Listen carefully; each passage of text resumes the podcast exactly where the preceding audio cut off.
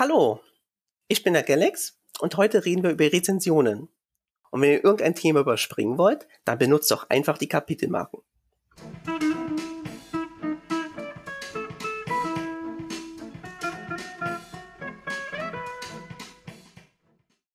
Hallo und herzlich willkommen zu dieser neuen Folge des niveauvollen Trash Talks mit Philipp und Gästen. Mein Name ist Philipp, ich bin der Blogger von Nerds gegen Stefan und an meiner Seite habe ich diesmal zwei wunderbare GästInnen, nämlich die Yvonne und den Galax. Hallo ihr beiden. Moin moin. Hi. Wer seid ihr denn? Wer denn zuerst? Ladies first natürlich. Ja, Yvonne, äh, ich bin's. Ich blogge seit ungefähr zwei Jahren auf dem Blog Rezensionsnerdista, habe inzwischen auch einen Podcast unter Literatunat, denn mein Nachname ist Tunat, wie originell. Ich schreibe auch selber auch ganz gerne Science Fiction. Bisher ist eine Story erschienen, ganz frisch. Minerva habe ich zusammen mit Angelika Brox verfasst in der letzten Exodus, Nummer 44. Ja, und privat, äh, abgesehen mal davon, dass die ganzen Sachen, die ich eben erwähnt habe, auch privat sind, mache ich Taekwondo und Lego. Also Lego spielen und Taekwondo. Leute verhauen. Das ist alles. Ja, ich bin ein klassischer Nerd. Ich bin Autor, Sci-Fi-Fan, Fan von allen möglichen Kram. Ähm, ich schreibe Science Fiction, Hard Science Fiction, Fantasy, mache ab und zu mal kleine Rezensionen, aber das nicht mehr so oft wie früher. Ja, und ich bin heute einfach hier da. Da kommt noch was. ich will nichts verraten. Wunderbar, denn wir reden ja über Rezensionen in dieser Folge und sozusagen, wir haben alle drei schon beide Seiten des Businesses kennengelernt, also sowohl die Rezensentinnenseite als auch die Autorinnenseite. Aber zum Hauptthema kommen wir wie immer erst am Ende. Wer vorspringen will, ihr wisst ja Kapitelmarken und sowas, liebe HörerInnen, lasst uns ganz kurz reden über das Thema vor dem Thema. Und zwar, die Yvonne hat ja schon ein spannendes Hobby erzählt, aber ich muss ganz ehrlich zugeben, als kleiner Science-Fiction-Nerd, dass Galax noch ein viel cooleres Hobby hat. Oh mein Gott. Und zwar, wir reden ja gleich in der Medienschau über Star Trek und ich glaube, dass sich alle Science-Fiction-Fans schon mal gewünscht haben, selbst in so einer utopischen Zukunft mit Raumschiffen und Außerirdischen zu leben. Und dann hast du, Galax, mir erzählt, dass du ja Star Trek Lapa bist, dass du also Live-Rollen spielst. Und da musste ich direkt an einige Folgen der TV-Serie Big Gang Theory denken, in der die verkleideten Hauptdarsteller durch die Gegenwart stolpern und so tun, als wären sie Zeitreisende aus der Zukunft. Ist es denn wirklich so oder muss ich mir ein Star Trek Lab ganz anders vorstellen? Hm, ich habe das genannte Beispiel nicht gesehen, aber tatsächlich ist unser Lab so wie jedes andere, auch wie, das, wie die Mittelalter-Labs. Wir haben unsere Figuren, wir haben unsere Rollen, wir haben unsere eigenen Beschränkungen, also was wir wissen, was wir können. Und wir sitzen halt in einer Kulisse, einer richtigen, echten, original Star Trek Raumschiff-Kulisse. Die steht übrigens in Berlin im FEZ. Falls jemand weiß, was das ist, dann kann er gerne mal vorbeikommen. Und da ziehen wir dann unsere Uniformen an wenn größere Events sind, haben wir auch das Make-up drauf und spielen halt einfach klitzekleine Episoden, die sich unser Rollenspielleiter ausgedacht hat. Der hat uns einen geheimen Zettel, da steht dann die Situation drauf, mit der wir uns abgeben müssen. Und dann können wir nach bestem Wissen und Gewissen mit den Einschränkungen aus Star Trek, dem Raumschiff und unserer eigenen Figur die Situation lösen. Oder halt komplett verkacken. Mal gucken, was wir machen sehr cool und vor allen Dingen ist verkacken ein schönes Stichwort, denn wir kommen direkt zur Medienschau und du möchtest als erstes über Picard reden. Eigentlich möchte ich über Picard lästern, wenn man es so Bitte. will. Also, das ist eine Serie, die hat unglaublich viele Höhen und Tiefen, obwohl das eigentlich sehr gleichmäßig ist. Sie fängt unglaublich stark an und mit jeder Episode wird sie schwacher, bis am Ende so kompletter Murks und Bullshit bei rauskommen. Das ist mal sehr traurig, weil ich weiß doch damals, wie die, die erste Staffel angekündigt worden ist, mit so einem großartigen Trailer, der mir fast die Tränen in die Augen geschossen hat. Richtig krasser Trailer, ganz toll und hat auch stark angefangen, die ersten beiden Episoden. Und es wurde irgendwann immer bekloppter und, und am Ende ein völlig absurder Krempel, der so dahingerotzt ist, so lieblos, wo ich sage, hätte ich das geschrieben, da hätte der Verlag mir gesagt, du geh mal nach Hause, such dir ein anderes Hobby. Und dasselbe haben sie auch mit Staffel 2 geschafft. Ich bin sehr, sehr enttäuscht. Schade eigentlich. Das kann ich sehr gut nachvollziehen. Ich habe, weil ich jetzt wusste, dass du das in der Medienschau besprichst, auch noch schnell jetzt diese Woche mir die zweite Staffel angetan. Ja, die ersten beiden Folgen sind doch wirklich gut. Danach baut ziemlich stark ab. Es ist so ein Vergangenheitsreiseplot. Man muss die Vergangenheit ändern, damit die Realität so ist, wie sie eigentlich sein soll und nicht irgendwie viel schlechter. Es sieht sehr gut aus, muss ich sagen. Mhm ich glaube, keine von den aktuellen Star Trek-Serien, die ich bis jetzt gesehen habe, du wirst ja gleich noch ganz kurz sagen, dass du noch eine andere Serie gesehen hast, die in die Richtung geht. Es sieht schon sehr kinofilmmäßig aus, ja. aber ja, es ist inhaltlich hm, ein bisschen schwach. Der tiefere Plot ist ja irgendwie, es geht um Traumabewältigung, alle wollen irgendwie ihre Traumen bewältigen, die Bohrkönigin, die plötzlich denkt so, hm, vielleicht bin ich doch ein bisschen lieber als sonst, Picard sowieso, weil der hat eine komische Kindheit gehabt, Ah. Das, das, das Krasse ist, dass auch die Autoren, die Picard geschrieben haben, offensichtlich TNG nie gesehen haben. Die widersprechen ja so dermaßen so viele Dinge. Also allein der Twist, ich möchte jetzt nicht spoilern für die Leute, die die Serie trotz alledem lieben. Es passiert am Ende, äh, so kurz im letzten Drittel der ähm, zweiten Staffel, was ganz Dummes, was definitiv den, den Aussagen der TNG-Reihe komplett widerspricht. Und ähm, ich sage nur Picards Mutter. Ich frage mich immer, warum die neuen Star Trek-Serien sich so ein bisschen schwer tun. Gerade diese Hochglanzproduktion Discovery, obwohl ich es persönlich sehr mag, muss ich dazugeben. Ähm, obwohl es kein echtes Star Trek ist, aber es ist eigentlich eine schöne Science-Fiction-Serie. Aber schon das ist nicht ganz so dreckig, wie das vielleicht mal früher war. Picard ist auch nicht mehr so dreckig, obwohl eigentlich da der ganze Originalcast ist. Ich habe mal das Gefühl, die, die, die dreckigste Serie, die am besten noch in Star Trek reinpasst, die es aktuell gibt, ist äh, diese Animationsserie, die ja eigentlich ja. eher so ein, so ein und Morty Abklatsch ist, um es mal ein bisschen ja. despektierlich zu benennen. Aber das ist die einzige Serie, die wirklich den Geist von Star Trek einatmet. Und warum ist es so, dass quasi so ein Spaßprodukt viel originaler ist als die Hochglanzproduktion.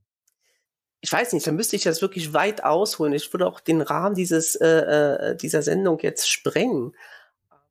Das ist halt so, dass wer im Film Autor ist, das entscheiden ja die Produzenten. Und die holen sich dann halt Leute ran, die sagen, du, du hast das schon mal oder du kennst doch jemand, mach mal. Und, und die Leute müssen sich dann Hals über Kopf in die Thematik erstmal einarbeiten weiß nicht, vielleicht nehmen sie auch Praktikantinnen, äh, die das schreiben müssen dürfen, keine Ahnung. Aber das liegt einfach daran, dass heutzutage nur noch geguckt wird, wir haben jetzt hier diese Möglichkeit, Effekte zu machen, das klatschen wir drauf. Und äh, wir müssen jetzt husch husch und schnell schnell und ähm, hier, wir brauchen mal schnell ein Drehbuch, gib mal her. Und da wird überhaupt nicht mehr, früher da haben die getüftet. Da haben die gesagt, oh, wir haben wenig Geld, wir haben keine Effekte, wir müssen die Leute unterhalten. Was machen wir da? hm, wie wär's mit einer guten Geschichte? Und heute heißt es, naja, äh, wir haben ganz viele Effekte, die wollen wir gerne zeigen. Was können wir denn machen, um diese Effekte zu basteln? Oh, wir können ja was drum strecken. Oh. Ich glaube, so funktioniert das. Aber es gibt, so hast du mir im Vorfeld gesagt, auch noch Hoffnung. Ja. Was denn? Strange New Worlds. Ich habe die erste Episode gesehen. Hammer. Einfach nur fantastisch. Mehr, mehr kann ich dazu nicht sagen. Ich spoiler nichts. Es ist einfach mega geiles, echtes Star Trek, so wie wir es kennen und lieben. Das heißt, du meinst so, es sind mehr, mehr so Einzelepisoden mit quasi dem Fall der Woche oder dem Abenteuer der Woche. Richtig. Aber einer Crew, die man doch ganz schön mag. Perfekt. Also genau so ist es. Es ist eine abgeschlossene Episode. Es ist ein abgeschlossenes Abenteuer und die Message von Star Trek, die ist damit drin, die wird richtig transportiert. Guckt's euch an, Leute. Guckt euch Strange Worlds an. Wann auch immer es hier in Deutschland erscheint, keine Ahnung. Dann wie immer in den Show Notes findet ihr die ganzen Trailer und weiterführenden Links. Und Jetzt war die Yvonne so lange so still, deswegen Yvonne, möchtest du eventuell schon mal deine Medienschau machen? Ja, gern. Und zwar, wie einige vielleicht wissen, lese ich gerne Science-Fiction-Kurzgeschichten. Nicht nur die Klassiker, die schon vorsortiert wurden, sondern ich begebe mich auch auf Perlensuche im deutschsprachigen Raum, möglichst im laufenden Jahr. Und da möchte ich gern zwei Extrembeispiele benennen. Einmal gibt es eine Science-Fiction-Anthologie 2021, so heißt das, so ist wirklich der Titel. Das ist jetzt im März erschienen. Da hat man schon 2022 das Gefühl, man muss es nicht mehr lesen, weil es schon veraltet ist. Da sind dann so 40 Kurzgeschichten drin. Das ist ähm, via BOD rausgekommen, was ja auch an sich okay ist, Books on Demand. Habe ich ja überhaupt nichts dagegen, aber es ist ganz fürchterlich. Es gibt kein Inhaltsverzeichnis, weder ein automatisches was man irgendwie auf dem E-Reader, normalerweise kann man ja zwischen den Geschichten hin und her springen, kann man nicht und es gibt auch keins vorne, hinten habe ich keins gefunden. Ich musste also selbst raussuchen, immerhin die AutorInnen waren benannt vorne. Ich musste selbst raussuchen, wie die Geschichten heißen für die Rezension, an der ich, die ich dann irgendwann mal veröffentliche. Und dann mich auf Perlensuch begeben. Und das Ding ist, ich verliere dann irgendwann das Vertrauen, dass da noch was kommt und lese dann jede Geschichte nur noch an. Und wenn jetzt eine Geschichte sehr experimentell ist, möglicherweise aber noch gut wird, dann würde ich eine Perle auch übersehen in so einer Anthologie. Das finde ich ein bisschen schade, denn das Sträfliche ist ja nicht schlechte Geschichten mit aufzunehmen. Das Sträfliche ist ja dann schon fast die guten so gut zu verstecken, dass ich Schwierigkeiten habe, sie zu finden. Das finde ich dann doch ein bisschen doof. Und das andere, was ich in letzter Zeit gelesen habe, ist eben die Exodus, die letzte, die ist jetzt vor ein, zwei Wochen erschienen. Da ist das Niveau eben viel, viel höher. Erstmal sowieso von der Qualität her. Dann passt natürlich alles. Man hat äh, jedes, alles ist illustriert. Ähm, die Geschichten haben eine vernünftige Länge. Man findet sich gut zurecht. Und es gibt eben wirklich gute Geschichten dort. Natürlich gefällt nicht alles allen. Ich habe auch schon eine Rezension gemacht, war eine Geschichte, die mir nicht gefallen hat. Normalerweise schweige ich dazu. Diesmal habe ich nicht geschwiegen und habe mir eben Mühe gegeben, genau zu begründen, warum es mir nicht gefällt. Und hoffentlich kann jemand was damit anfangen. Sonst picke ich mir ja gern die Rosinen raus und schreibe halt ausführlich, warum mir das gefällt. Und naja, diesmal habe ich es halt auch mal ein bisschen anders gemacht. Ja, genau. Das sind so die Dinge, mit denen ich mich ganz gerne beschäftige. Und das wären jetzt mal so zwei Highlights, eins nach oben, eins nach unten, die mir in letzter Zeit untergekommen sind. In welche Richtung gehen denn die Geschichten? Science Fiction ist ja eine große Bandbreite, was es da an so Untergenres gibt. Also in der Exodus ist es so, es gibt Postapokalypse, es gibt was zu KI, es gibt relative Near Future, also jetzt nicht so fürchterlich weit weg. Es gibt was zu Alien-Artefakten. Es gibt was zu Welten, die sehr groß sind, also wo schon viele, viele Planeten besiedelt sind, also ziemlich, ziemlich breit aufgestellt. Und in der Science-Fiction-Anthologie 2021 ist es ähnlich. Nur, dass ich bei manchen Geschichten das Gefühl habe, die Leute haben sich vielleicht noch nicht so sehr mit dem Kanon beschäftigt, weil allzu Bekanntes wiedererzählt wird. Nicht unbedingt besser. Du, du meinst vermutlich, dass alte Ideen neu aufgekaut werden oder aufgegossen werden. Ja, ich dachte, das hätte ich in anderen Worten so gesagt, aber das ist das, was ich meine, ja. Hm. Das, das hast du aber sehr oft gerade bei so Kurzgeschichten von. Ähm, ich habe selber, ich bin ja selber, äh, habe früher sehr viele Kurzgeschichten gelesen. Ich habe ja äh, schon sehr groß schnell die Lust verloren, weil die sich immer irgendwie wiederholen. Das ist irgendwie, wir haben jetzt halt 100.000 Jahren Kurzgeschichte gefühlt. Und ähm, irgendwie kommt da wirklich selten was Neues bei rum. Da muss ja gar nicht eine neue Idee kommen. Das ist ja für mich total in Ordnung. Es kann ja ruhig eine Idee kommen, die es schon gibt. Solange die Figuren interessant ist und da irgendwie eine Story dahinter steht, zum Beispiel Trauer oder ähm, mhm. eine interessante Liebesgeschichte, die dann halt in einem Zukunftsszenario spielt oder was ich nicht, ein Autounfall, keine Ahnung, irgendwas. Aber wenn da so gar nichts kommt und es nur um die Idee geht, die Idee aber schon bekannt ist, dann funktioniert das für mich nicht. Oder noch schlimmer, wenn sogar äh, gar nichts kommt und gar nichts war, wenn einfach nur so weiß ich, der Gang zum Mülleimer in 3000 Jahren. Das ist, wo du Ja. sagst, äh, Slice of Life, das ist in Genau, dieser Anthologie genau. nämlich auch ziemlich oft. Ich fand auch, dass es bei einer der Exodus-Geschichten so ein bisschen so war, aber andere fanden das nicht. Die haben dann eben schon eine Pointe hinten gesehen. Gibt es vielleicht irgendwelche bekannten AutorInnen, die dabei sind, die vielleicht auch so ein Anreiz sind für die HörerInnen, jetzt mal zu gucken, weil sie wissen, hm, ich bin Fan von der Autorin oder dem Autor? Also in Exodus gibt es zum Beispiel eine Geschichte von Aiki Mira. Ich bin ein großer Fan. Oder auch Uwe Hermann, auch super Geschichte. Ulf Hildebrand hat eine geniale Kurzgeschichte über Synästhesie da reingepackt, die ich finde eins der Highlights in der Ausgabe ist, wenn nicht sogar das Highlight. Jetzt habe ich bestimmt auch noch irgendwelche netten Leute vergessen. Norbert Stöber hat auch was drin, wobei ich die Story, die er in der vorletzten Exodus hatte, persönlich besser fand. Aber darüber kann man ja immer streiten, bis der Arzt kommt. Dann bleiben wir mal bei Science Fiction und einem Thema, wo ich weiß, dass du auch ein bisschen was zu sagen hast, liebe Yvonne. Also lass uns quasi so ein bisschen gemeinsam was machen. Und zwar, ich fange erst mal an. Wir haben in der Episode 26 über das Alien-Franchise und auch das dazugehörige Rollenspiel von Friedrich bzw. Ulysses-Spiele gesprochen. Und ich persönlich habe ja eher wenig Berührungspunkte damit. Das sieht man allein schon daran, dass ich den ersten Alien-Film so ziemlich fünf Minuten vor der Podcastaufnahme das erste Mal gesehen habe, damit ich überhaupt wusste, worum es ging. oha. Aber ich weiß, dass du, Yvonne, richtig tief in der Materie drin bist. Vielleicht willst du den HörerInnen deswegen mal kurz erzählen, worum geht's bei Alien und was macht das denn so besonders oder warum sollte man das unbedingt mal geguckt haben? Also meines Wissens sollte, wir reden jetzt mal nur über den ersten Alien-Film ganz kurz. Ursprünglich sollte das ja eine rein männliche Crew sein.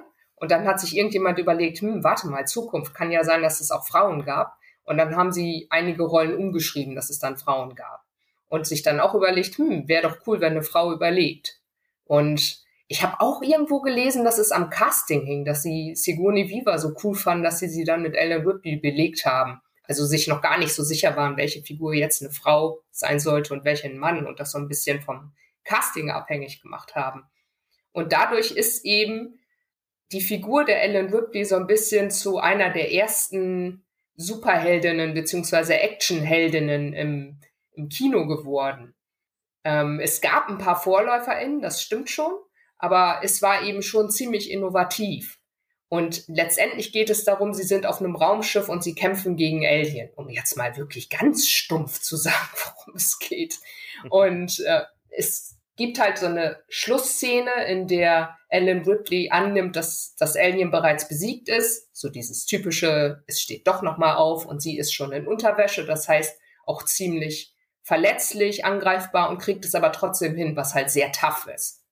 Und als ich in der Uni war, habe ich einen Vortrag dazu gehalten. Deswegen meinte Philipp eben, dass ich mich so gut auskennen würde, obwohl dieser Vortrag natürlich jetzt zwölf Jahre her ist, weil ich eben Lust hatte. Wir durften Vorträge halten, worüber wir auch immer wollten. Und ich hatte dann halt Lust, einen Vortrag über Ellen Ripley zu halten. Und das fanden die anderen auch alle ziemlich cool. Deswegen hat es ziemlich viel Spaß gemacht. Naja, egal. Und die Figur war so beliebt, dass sie danach noch ein paar Filme mehr gemacht haben und sie wurde auch keineswegs untaffer, eher im Gegenteil. Das ist ja mal eine richtig coole Info. Das wusste ich so noch gar nicht. Jedenfalls hat mich unser damaliger Gast Maurice dann doch so sehr von dem Spiel begeistern können, dass ich mal in das System reinstuppern wollte. Und für so neugierige Menschen wie mich sind Starter-Sets ja erfunden worden. Deshalb rede ich jetzt über das Starter-Set zum Alien-Rollenspiel. Und um gleich mal das Offensichtlichste auszusprechen, das ist ein echt dicker Brocken. Und zwar in zweierlei Hinsicht. Einerseits ist es echt schwer, gut eineinhalb Kilo, weil da massig viel Material drin ist. Und andererseits sorgt diese Materialmenge dafür, dass es mit knapp 60 Euro überdurchschnittlich teuer ist. Zumindest für ein Starter-Set, das ja eigentlich Systemneulinge wie mich anlocken soll. Und nun habe ich ja schon gesagt, dass im Alien Starter-Set richtig viel Kram drin ist, also fange ich einfach mal damit an. Du hast da drin ein 104 Seiten dickes Regelheft, ein 48 Seiten starkes Abenteuer, fünf vorgefertigte Charakterbögen, eine doppelseitige Karte, 84 Pappplättchen, 56 Spielkarten und 20 spezielle Würfel, die aber im Prinzip normale Sechsseiter mit Alien-Symbolen sind. Und diese Masse an Spielmaterial erschlägt einen am Anfang fast und man denkt, dass man damit ja jetzt ewig spielen wird. Aber effektiv ist das alles gar nicht so umfangreich. Fangen wir einfach mal mit den Regeln an. Die sind ein gutes Beispiel. Wenn man hört, dass das für das Starter-Set gekürzte Regelheft 104 Seiten umfasst, dann denkt man gleich, dass es jetzt super kompliziert und crunchy wird. Aber tatsächlich geht das alles rasch von der Hand. Der Maurice hat das in der damaligen Podcast-Folge ja auch innerhalb von wenigen Minuten erklären können. Man hat vier Attribute, denen jeweils drei Fertigkeiten zugeordnet sind und dann stellt man sich einen Würfelpool zusammen, indem man eine Fertigkeit plus das dazugehörige Attribut auswählt. Ähm, das gibt dann die Anzahl der Würfel an und jede sechs ist ein Erfolg. Also beispielsweise, wenn man so einem fiesen Alien aufs Maul hauen will, dann nimmt man das Attribut Stärke mit dem Wert 3 und die Fertigkeit Nahkampf 2. Dann hat man insgesamt fünf Würfe. Das ist keine Zauberei und keine hohe Mathematik. Hat man mehrere Erfolge, dann kann man noch coole Extra-Dinge tun. Schafft man eine Probe nicht, kann man zusätzliche Stresswürfel wiederholen, wobei aber nur die Würfel geworfen werden, die keine 6 angezeigt haben. Und wenn diese Stresswürfel eine 1 als Ergebnis haben, dann muss man einen Panikwurf machen und wir wissen ja alle aus den Alien-Filmen oder generell aus Horrorfilmen, dass Panik ganz schnell ins Verderben führt. Stress ist kumulativ, daher er sammelt sich an, sodass es für die Charaktere im Spielverlauf immer schwieriger wird, einen klaren Kopf zu behalten. Und das waren im Prinzip die Grundregeln und ich denke, man kann aus meiner kurzen Beschreibung schon herleiten, dass die ziemlich gut für so ein Horror-Setting funktionieren. Aber ob sie wirklich funktionieren, das kann man dann im mitgelieferten Abenteuer Streitwagen der Götter mal selber ausprobieren. Das ist schon sehr, also ich meine wirklich sehr eng an den ersten Alien-Film angelehnt. Daher ist es jetzt kein Spoiler, wenn ich sage, dass hier eine Raumschiff-Crew einem Notsignal folgen muss, was natürlich keine gute Idee ist, besonders weil einzelne Charaktere auch noch eigene Motivationen und Ziele haben, die durchaus auch mal gegen die Gruppe gerichtet sind. Trotz der Ähnlichkeit zur Filmhandlung ist das in drei Akte unterteilte Abenteuer aber recht offen gestaltet, denn die verschiedenen großen und kleinen Ereignisse können von der Spielleitung oft flexibel eingesetzt werden und so richtig Spaß macht das natürlich auch erst, wenn die SpielerInnen ihre Charaktere konfliktfreudig ausspielen. Das mag für Gruppen aus absoluten AnfängerInnen etwas überfordernd sein und ich bin mir jetzt noch nicht mal sicher, ob ich persönlich mir das als Spielleitung nach all den Jahren Erfahrung, die ich jetzt habe, schon zutrauen würde, zu leiten. Aber gerade immersive StimmungsspielerInnen werden hier richtig viel Spaß haben. Und zwar nicht nur beim eigentlichen Spielen, sondern auch beim Durchlesen, denn das Layout und die ganzen Artworks sehen schon echt stylisch aus. Also ich denke, für Alien-Fans geht der Preis damit auch in Ordnung, denn theoretisch ist das Starter-Set eher so eine Art Sparbundle. Denn allein jedes der beiden 10er Würfelsets kostet eigentlich knapp 20 Euro. Auch das Abenteuer würde knapp 20 Euro zu Buche schlagen. Also man spart da letztlich schon ein paar Euros gegenüber dem Einzelkauf. Also, wenn man das Geld investieren will oder vielleicht als Spielgruppe mal zusammenlegt, dann möchte ich schon eine Empfehlung aussprechen. Ja, und ich denke, wir bleiben gleich bei Ulysses-Spiele, wir bleiben gleich bei Science Fiction und wir bleiben gleich bei Rollenspielen, denn Galax und ich haben uns ja nochmal ein Rollenspiel gemeinsam angeguckt, nämlich das Dune-Rollenspiel. Und Dune war ja letztes Jahr eines der großen Kino-Highlights. Ich habe mir damals in der Spin-off-Folge 35 mit meiner Gästin Raffaela Kreit ja fast schon einen Wettbewerb geliefert, wer begeisterter von dem Film war. Und das war, wenn man mal von einer parallel erschienenen Graphic Novel absieht, mein persönlich erster richtiger Kontakt mit den Geschichten von Frank Herbert. Aber ich muss schon zugeben, dieses Wüstenplaneten-Setting mit den verschiedenen Adelshäusern, die gegeneinander Intrigen spinnen, hat auf mich schon so eine gewisse Faszination ausgeübt. Daher war dann auch mein Interesse geweckt, als Ulysses Spiele angekündigt hat, dass sie das Dune-Rollenspiel auf Deutsch rausbringen würden. Und das ist jetzt vor knapp einem Monat passiert. Und Galax und ich haben uns halt mal reingelesen. Ich persönlich war angetan, aber ich will nicht spoilern. Vielleicht fängst du deswegen mal als knallharter Science-Fiction-Fan an. Wie war denn dein erster Eindruck? Hm, knallharter Science-Fiction-Fan? Ja, ich überlege, ich habe überlegt, ob ich das als Spieler betrachte oder als Sci-Fi-Fan. Und ähm, ich habe mich entschieden dazu, dass ich es als Spieler betrachte. Denn eigentlich ist das Dune-Spiel eher so ein Standard-Rollenspiel mit einem W20-Würfel. Und du kannst da ganz simpel deine verschiedenen Charaktere spielen, kannst auch ein eigenes Adelshaus bauen und auch die Charaktere und dein, dein Haus entwickeln. Und es gibt auch ganz strikte Rollenverteilung, halt welche von diesen, diesen verschiedenen Dinge, die man da spielen kann. Ich habe mir dummerweise jetzt die Namen nicht aufgeschrieben. Ich habe nämlich eigentlich nur die Filme gesehen. Und jetzt habe ich dummerweise mir die Namen nicht aufgeschrieben. Auf jeden Fall diese ganzen verschiedenen Gruppen, die es dort in den Filmen gibt, in den Büchern gibt, die kann man auch spielerisch umsetzen. Ich weiß nicht, soll ich direkt anfangen? Wenn du möchtest, und ich ergänze nachher ein bisschen. Genau, okay, dann machen wir es so. Also du hast ja deine Story, die kannst du folgen. Es gibt ein unglaublich dickes Buch. Ähm, ich habe das auch nicht komplett gelesen in der kurzen Zeit, muss ich zugeben, war gar nicht zu schaffen. Und man kann sehr, sehr viel ähm, da reinlesen. Übrigens, dieses Spiel basiert auf diese Bücher und man muss übrigens, am besten ist es übrigens, man muss die Bücher alle gelesen haben. Man muss die Bücher wirklich äh, nicht Film gucken, vergiss es, liest die Bücher, liest alle Bücher und dann genießt das Spiel. Andersrum funktioniert das gar nicht. Du kannst zum Beispiel in der Spiel jetzt äh, sagen, ja, ich spiele jetzt mal Dune, weil ist bekannt. Oh, mh, hm, was soll denn das sein? Bla. Hast du keine Ahnung. Lies wirklich Bücher. Empfehle ich jedem, der, der, der die Bücher liebt, der wird das Spiel lieben. Wer das Spiel lieben möchte, sollte die Bücher lesen. Das schon mal ähm, soweit finde ich, ist ganz wichtig, weil ich bin der Meinung, das funktioniert sonst gar nicht. Sonst habe ich gar nicht weiter dazu zu sagen. Es ist halt, ähm, die haben halt versucht, ein innovatives Spiel zu machen, muss sich aber halt an diesen Standard-Rollenspielmöglichkeiten halt festhalten. Einfach nur, damit das Spiel nach wie vor auch für, für Leute, die diese Spiele spielen, regelmäßig, da sich nicht komplett neu einlesen muss. Denn das ist ja das Problem, was ich persönlich habe wie zum Beispiel auch mit Schwarzes Auge oder so, erst einmal reinkommen. Das ist unglaublich viel Arbeit. Da musst du wirklich richtig viel Zeit, richtig viel Energie und richtig viel Wollen einsetzen, um da reinzukommen. Und ich glaube, das ist der Grund, warum sie das so auf ein bisschen auf Standard runtergesetzt haben, damit jeder sofort einsteigen kann, der sich für diese Art von Spiel interessiert. Das ist meine Meinung. Ich ergänze einfach mal ein bisschen und stimme dir auch viel zu, muss ich dazu schon mal vorneweg sagen. Ich hatte als Nicht-Kenner des Settings, naja, okay, sagen wir mal als Wenig-Kenner des Settings, am Anfang ein wenig das Problem, mich auf die Welt einzulassen.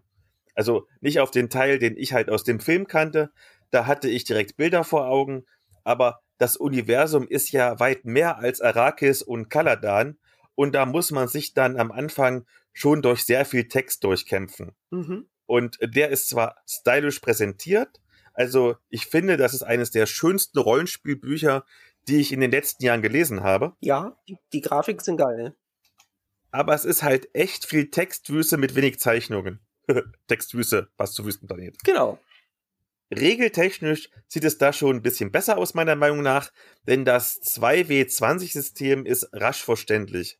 Niedrige Würfe sind immer gut, denn man muss einen Zielwert unterwürfeln, der sich aus einer Fertigkeit und einer Motivation zusammensetzt.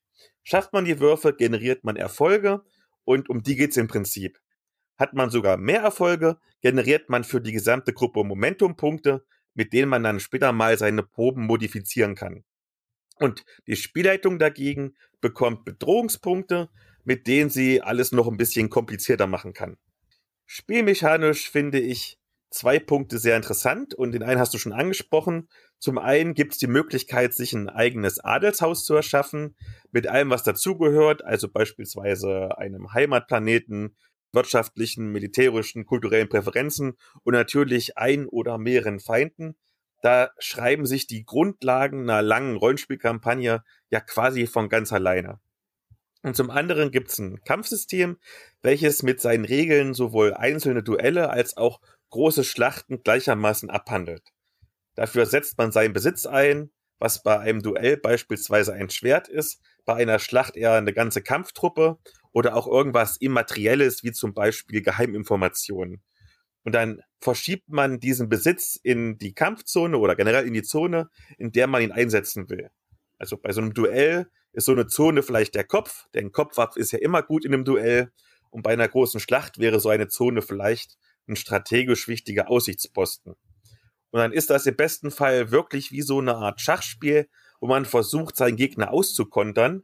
Aber es ist halt auch ein wenig langwierig. Deshalb sollte man das vielleicht aufheben. Eher für besonders epische Bossfights und nicht unbedingt jetzt für jeden 0815 Gegner, der halt so rumläuft. Ich glaube, ich habe jetzt das Wichtigste gesagt. Vielleicht mal zum Fazit. Wie fandest du es? Da ich das Spiel selbst nicht gespielt habe und nur das Regelwerk gelesen habe, um mich inf zu informieren, und aber grundsätzlich an Rollenspiel interessiert bin, würde ich sagen, ich persönlich würde es nicht mögen. Aber ich weiß, dass Dune-Fans, ich kenne da jemand, der ist ganz, ganz, ganz großer Dune-Fan und ich weiß genau, dass der das Spiel kaufen wird. Und wahrscheinlich werde ich irgendwann dieses Spiel tatsächlich mal spielen müssen. Ich freue mich tatsächlich drauf, auf diesen Moment, wenn das dann dazu kommt. Aber ich würde es mir nicht kaufen. Ich muss sagen, ich bin wirklich angetan, weil es auf knapp 330 Seiten spielmechanisch durchaus gut abbildet, wie ich persönlich mir so den Kampf der Adelshäuser vorstelle. Ich glaube aber, und das hast du ja auch schon gesagt, man muss für das volle Spielerlebnis schon eine gewisse Affinität zur Thematik mitbringen. Mhm. Da reicht das einmalige Schauen des Kinofilms dann doch nicht aus. Da sollte man schon eher die ganzen Bücher gelesen haben. Ich wiederhole im Prinzip alles, was du sagst. Aber gerade auch, weil es so stylisch aussieht, ist es definitiv etwas, was man sich als Dude-Fan ins Regal stellen sollte. Ja, auf jeden Fall. Nun haben wir ja bei unserer Medienschau sozusagen rezensiert. Und damit kommen wir zu unserem Hauptthema, nämlich Rezensionen. Und vielleicht am Anfang mal eine ganz simple Frage. Was ist für euch persönlich denn überhaupt eine Rezension und was ist es nicht? Hm. Reines Paraphrasieren des Inhalts ist keine Rezension, kann aber Bestandteil einer Rezension sein. Eine Rezension sagt auch etwas darüber hinaus, sowas wie zum Beispiel, es fehlte an Spannung, weil die nichts passiert ist, was auch immer, es nur Slice of Life war. Also eine Meinung hoffentlich begründet, idealerweise konstruktiv. Ja, dem kann ich absolut zustimmen. Sehr schön, wenn wir uns noch ein bisschen einig sind. Vielleicht noch eine ganz allgemeine Frage zum Einstieg. Wie wichtig sind Rezis denn heutzutage überhaupt? Oder reichen nicht eigentlich auch hübsche Fotos bei Instagram oder Bookstagram und die Sterne ohne Text bei Amazon? Rezis sind Ultimate. Das ist das Allerwichtigste. Für dich als Autor? Ja. Und für dich als Leser auch? Ja, jein. Mäßig. Also als Autor ist es wichtig, einmal, du erfährst, wo sind deine Schwächen. Du kannst äh, durch die Rezensionen, durch gute Rezensionen lernst du sehr viel. Du weißt, was du falsch gemacht hast, du weißt, was du besser machen kannst. Und ähm, als Leser da kann ich äh, einem Buch, das mich ähm, im Klappentext wahnsinnig anspricht, habe ich auch schon gehabt, den Fall. Und dann habe ich aber die, mich gewundert, Mensch, so viel schlechte Rezensionen, wie kommt denn das, woran liegt denn das? Und habe mir die durchgelesen, habe festgestellt, okay, das Buch verspricht etwas anderes, als es ist. Und ähm, dann war klar, Klappentext noch so schön, ist nicht mein Buch. Kann auch mal äh, zerstörerisch sein. Andersrum gibt's aber, funktioniert das aber auch. Klappentext spricht mich überhaupt nicht an, aber die Rezensionen von Lesern, die meinen Geschmack teilen, sagen, boah, das ist das Buch, das du lesen solltest. Und dann sage ich, ja klar, mache ich. Ja, verstehe ich. Bleiben wir erstmal bei Rezension an sich. Wie sollte denn eine Rezension strukturiert sein? Oder brauchst du überhaupt eine Struktur oder reicht nicht auch freies Assoziieren? wenn du regelmäßig rezensierst, wird's schnell langweilig, wenn du immer der gleichen Struktur folgst. Mir jedenfalls. Ich habe das mal gemacht, ich habe das wieder gelassen. Ja, würde ich auch so, also auch so sagen, das bringt gar nichts Strukturen. Du machst ja nur ähm, ABC 1, 2, 3 und kein Text funktioniert ja so. Jeder Text ist ja ein bisschen lebendig und entsprechend wird auch die Rezension lebendig sein. Ich glaube, da muss ich ausnahmsweise mal widersprechen. Ich finde Oha. Strukturen sehr, sehr wichtig bei Rezensionen. Ich glaube, man macht doch eigentlich sogar immer automatisch eine Struktur rein. Vielleicht macht man am Anfang eine kurze Einleitung, die muss noch nicht immer sein, wo man sagt, oh, guck mal, ich habe ein gutes Buch gefunden oder hey, ich war zufällig im Kino und dann wiederholt man oder sagt man erstmal, was in dem Buch vorkommt. Also man gibt eine Inhaltswiedergabe und darauf bezieht sich doch dann erst im späteren Verlauf dein eigentlicher Rezensionstext. Also zum Beispiel, wenn man sagt, die Geschichte ist, ähm, Mary läuft irgendwo hin und macht irgendwas und dann schreibt man dann später in seiner Bewertung, ja, Mary macht irgendwas, aber wir lernen sie gar nicht richtig kennen. Das heißt, du beziehst doch im Prinzip erst im späteren Verlauf deiner Rezension alle Kritikpunkte, die du hast, auf den, auf den Text, damit die Leute wissen, worum es geht. Hm. Ich lasse das oft weg. Ich finde das langweilig. Äh, ja, manchmal paraphrasiere ich den Inhalt, denn manchmal ist es wichtig für die Rezension. Da stimme ich dir zu, aber nicht immer. Manchmal kann man auch völlig verschweigen, worum es in dem Buch oder den, dem Texten geht und trotzdem eine Rezension schreiben. Das sehe ich genauso, ähm, wenn ich äh, Rezensionen schreibe. Früher habe ich das ja bei äh, deutschesciencefiction.de gemacht. Ich habe grundsätzlich weggelassen, worum es in dem Buch geht. Bin sofort eingestiegen, das ist ein gutes Buch, weil oder das ist ein schlechtes Buch, weil. Und habe mich wirklich nur äh, auf die Punkte äh, konzentriert, die gut waren, die nicht so gut waren oder die gar schlecht gewesen sind. Das finde ich überaus spannend von euch. Also, das kann ich mir persönlich gar nicht vorstellen, ohne Inhaltsangabe. Also, es muss ja jetzt nicht mal, dass du eins zu eins irgendwie den, den, den, Rückentext kopierst, aber so wenigstens grob, dass man weiß, worum es geht. Wenigstens auch das, das Genre und so ganz grob, ist es eine Heldenreise oder es ist, weiß ich nicht, Found Family Plot. Also ich finde es total faszinierend, dass ihr das ohne macht. Ich mache es nicht immer ohne, aber manchmal mache ich es halt ohne. Was ich eben auch echt gerne mache, ist, ich mache die Rezension, so wie ich den Eindruck habe, wie es passt. Und dann mache ich A-Story, B-Story und Prämisse. Also A-Story, worum geht's vordergründig? Zum Beispiel Ellen Riplin kämpft gegen Alien. Worum geht es eigentlich? Äh, Menschen kämpfen gegen das Böse oder was auch immer. Ich habe mir vorher darüber keine Gedanken gemacht. Was ist die Prämisse? Was ist die Botschaft? Gibt es vielleicht noch ein Leitthema, einen zeitlosen Wert? Oder ich äh, jammere an, dass ich eben keine B-Story gefunden habe und deswegen nicht weiß, warum ich diese Geschichte lesen musste. Da muss ich mir jetzt gerade selbst noch widersprechen. Es gibt manchmal tatsächlich, dass ich sage, in diesem Buch geht es um und dann gibt es einen halben Satz, worum es geht. Das, da, so fange ich tatsächlich äh, an. Nicht immer, aber immer öfter. Manchmal haue ich das auch in der Mitte raus, worum es eigentlich geht. Das stimmt schon. Da hat der Philipp recht. Also manchmal äh, bringt beim Lesen so auf wen, mindestens ein Satz, was, was, was, über was spreche ich hier eigentlich? Ich spreche hier, wenn ich jetzt Herr der Ringe rezensieren würde, würde ich schreiben, ja, das geht äh, darum, dass ein äh, kleiner zwergenähnlicher Typ den Ring in den Vulkan schmeißen soll. Aber das scheitert, weil, und dann lege ich los, äh, warum das gut oder schlecht ist. Das scheitert doch gar nicht. auch ich bin ja, ich bin ja so ein Typ, der sagt bei Herr der Ringe, nachdem Frodo ja da diesen, äh, das wissen wir alle, wir kennen das, äh, von dem Adlern gerettet wurde von den Vulkanen. Wieso verdammt sind sie nicht gleich mit nah reingeflogen, Mensch? Ja, ja, du bist nicht der Erste, der das sagt. Genau, genau. Nein, äh, Philipp hat einen Punkt. Äh, natürlich ja. wäre das wahrscheinlich besser, man würde es immer so machen. Aber ja. ich, mö ich, möchte das nicht und es ist mein Blog, also mache ich sowieso, was ich will. Ganz genau. Absolute, absolute Zustimmung. Jetzt habt ihr ja beide gerade Herr der Ringe gespoilert. Oh, verdammt. Und da kommt natürlich das leidige Thema auf.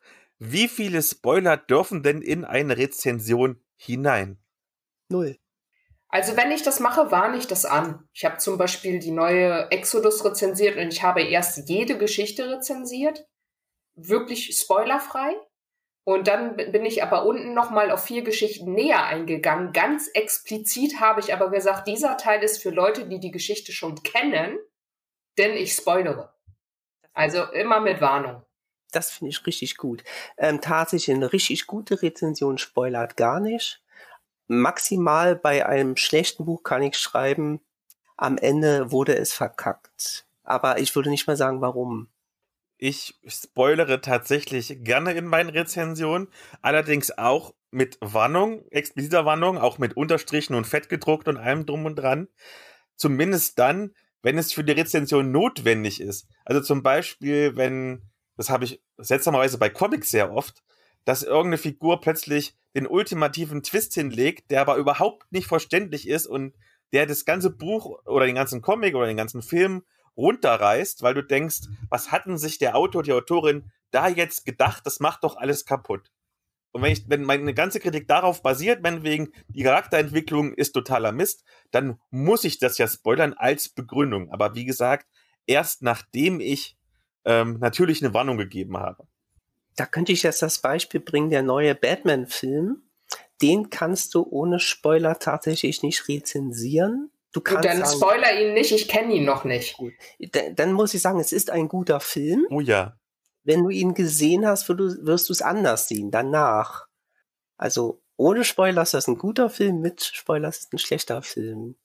Viel Spaß beim Schauen. Gut, dann, ja, äh, das wird noch eine Weile dauern. Also, ja, lass uns das jetzt nicht vertiefen. Ich bin total neugierig. Ja, guck ihn dir an. Also, du sollst ich kann leider gerade nicht ins Kino. Verdammte Hacke. Ah, verdammt. Dann noch eine Strukturfrage, auch wenn ihr keine Fans von Strukturen seid. ja, okay. Meistens gibt es ja am Ende einer Rezension eine Bewertung. Zum Beispiel Punkte oder Sterne oder sowas. Ist das denn nötig? Und falls ja, was wäre denn die beste Art einer quasi Noten- oder Kurzbewertung? Schulnoten oder Prozente oder fünf Sterne wie bei Amazon? Wie macht ihr das? Oder würdet ihr das am liebsten machen, wenn ihr könntet? Ich mach's im Blog einfach nicht, weil mein Blog brauche ich nicht. Die Leute, die das lesen, die werden schon merken, wie ich zu der Story stehe. Und ansonsten würde ich sagen, warum nicht die fünf Sterne? Die haben sich ja fast überall eingebürgert. Ich bin tatsächlich ein, eher ein Gegner dieser Sterne. Das liegt aber daran, dass es halt sehr oft vorkommt, dass der Rezensionstext sagt, hm, geiles Buch, fünf Sterne und am Ende stehen dann drei da. Was ich sehr blöd finde. Es gibt doch, geht's auch andersrum. Der Text, der, der, die Rezension sagt ein Stern und trotzdem stehen fünf da. Wo, wo ich dann sage, warum macht ihr das? Warum ist das notwendig? Lasst sie doch dann weg. Ich persönlich finde, zur Übersicht ist so eine ganz Kurzwertung schon sinnvoll um zumindest schon mal so einen groben Überblick zu haben. Nehmen wir mal ein ganz praktisches Beispiel. Du willst abends auf Netflix irgendwas gucken und willst aber was Gutes gucken und hast aber zehn Filme zur Auswahl, guckst auf irgendeiner Filmseite, wo eventuell vielleicht alle aufgelistet sind und siehst, mh, die drei Filme da haben meinetwegen fünf von fünf Punkten oder weiß ich nicht, zehn von zehn und die anderen sieben haben eins von fünf oder zwei von zehn oder so. Also ich finde, das hilft schon. Ich habe zum Beispiel jetzt keine Lust, wenn ich irgendwie Samstagabend 22 Uhr noch was gucken will äh, und schon halb müde bin, mir noch zehn Texte durchzulesen. Ich glaube, wenn du einfach nur grob schon mal wissen willst, könnte es sich lohnen, ist es sinnvoll, wenn du natürlich jetzt ganz genau wissen willst, warum, brauchst du natürlich diesen langen Text. Und hm, ich finde sowohl Schulnoten als auch Prozente und Sterne gut. Es muss halt einheitlich sein. Ähm, Manchmal habe ich das, dass ich lese, manche geben Schulnoten, aber der gleiche Blog. Wenn es von einem anderen Autor ist, der den Text geschrieben hat, oder einer anderen Autorin, dann plötzlich ist ein anderes Wertungssystem. Das verwirrt mich dann schon ein bisschen. Das System, was ich, was ich relativ okay finde, wenn wir bei den Sternen bleiben, denn keine Gesamtwertung, jetzt das hat vier Sterne, sondern diese Punkte. Ist es spannend? Ist es logisch? Ist es unterhaltend? Ist es, wenn es mehrere gibt, ne? Wie ist der Anspruch? Wie ist die Spannung? Wie sind die Figuren ausgebaut? Wenn das separat bewertet wird, das würde ich, das würde ich noch gut finden. Das ist ein guter Kompromiss, ja. Finde ich auch gut. Versuche ich auch manchmal zu machen. Ich habe so einen Abschnitt, das mache ich aber nicht in jeder Rezension. Da schreibe ich da noch mal extra was über die Figuren. Mhm. Wir haben tatsächlich einen Kompromiss gefunden. Yay! So muss es sein. Ich finde es tatsächlich ganz interessant. Ich habe in meinem Blog zum Beispiel, nutzgegenstefan.de, habe ich ja normalerweise keine Wertungspunkte oder Wertungsnoten. Aber ausgerechnet, wenn ich meine Romane und so rezensiere, da haben sich die AutorInnen immer explizit gewünscht, dass ich denen eine Wertung gebe. Allen anderen, irgendwie bei Comics oder Spielen, denen ist es komplett egal, solange ich einen schönen Text schreibe. Aber die AutorInnen wollten unbedingt zur Vergleichbarkeit, dass ich denen eine Wertung gebe. Das fand ich ziemlich interessant, warum ausgerechnet die das wollten, aber okay. Das kann ich gar nicht nachvollziehen, weil so eine allgemeingültige Wertung, so das ist jetzt hier ein Buch mit vier Sternen, ist ja an sich aussagefrei.